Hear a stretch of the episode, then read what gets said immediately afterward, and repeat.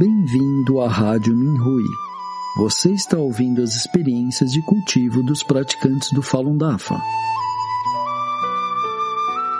Nossos votos de bom entendimento e iluminação. No programa de hoje trazemos uma experiência da categoria Esclarecimento dos Fatos da Perseguição, intitulada Quando um Idoso Caiu ao Meu Lado, por Xin Lian, na província de Sichuan, China. Eu estava caminhando um dia e notei uma família à minha frente. Um homem de meia idade estava a alguns passos à frente de uma senhora e de um senhor. O casal mais velho usava bengalas para se apoiar. De repente, o idoso caiu com um estrondo. Muitos transeuntes pararam e olharam, mas ninguém tentou ajudá-lo. Alguém até gritou: Não toque nele! Não o levante, já que havia muitos golpes para extorquir dinheiro de bons samaritanos. Eu sou um praticante do Falun Dafa. O mestre lhe nos pede para sermos bons em todos os momentos e em todos os lugares. Eu queria ajudar aquele senhor. Abaixei-me e disse a ele: Diga comigo, Falun Dafa é bom. Verdade, compaixão, tolerância são princípios bons. Repeti as duas frases para ele. O idoso lentamente se levantou sozinho. Percebi que não havia hematomas em seu rosto nem em suas mãos, e suas roupas não estavam rasgadas. Eu disse a ele para continuar repetindo os mantras comigo. Ele assentiu com a cabeça e disse: Sim, eu vou repetir.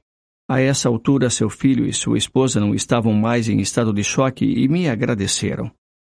A atitude da multidão que assistia também mudou. Uma pessoa me disse que era uma situação perigosa, pois um idoso poderia quebrar alguns ossos com a queda. Assim, a família deveria agradecer a mim, um bom samaritano. Eu disse à multidão que era um praticante do Falun Dafa e era nosso mestre quem merecia a gratidão. A família e os transeuntes descobriram sobre os dois mantras e testemunharam o poder do Falun Dafa por meio desse incidente. Meu único arrependimento foi não ter aproveitado a oportunidade para pedir às pessoas que renunciassem ao Partido Comunista Chinês, PCC, e às suas organizações juvenis.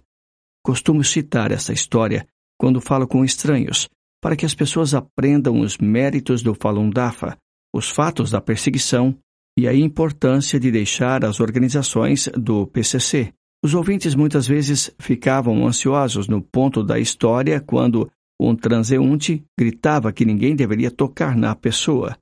Enfatizei que não levantei o Senhor para cima. Repeti os dois mantras perto do ouvido dele, e ele se levantou sozinho e saiu ileso.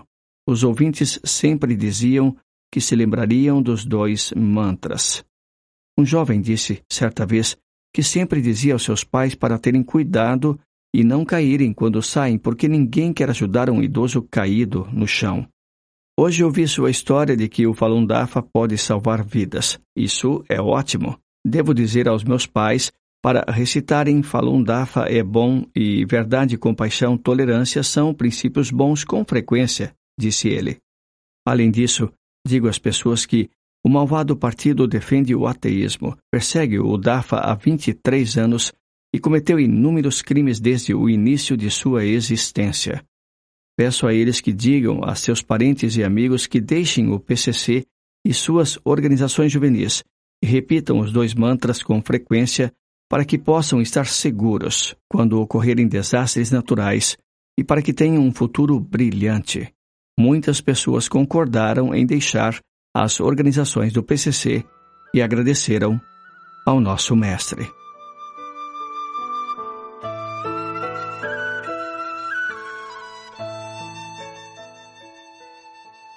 Obrigado por ouvir a Rádio Minhui.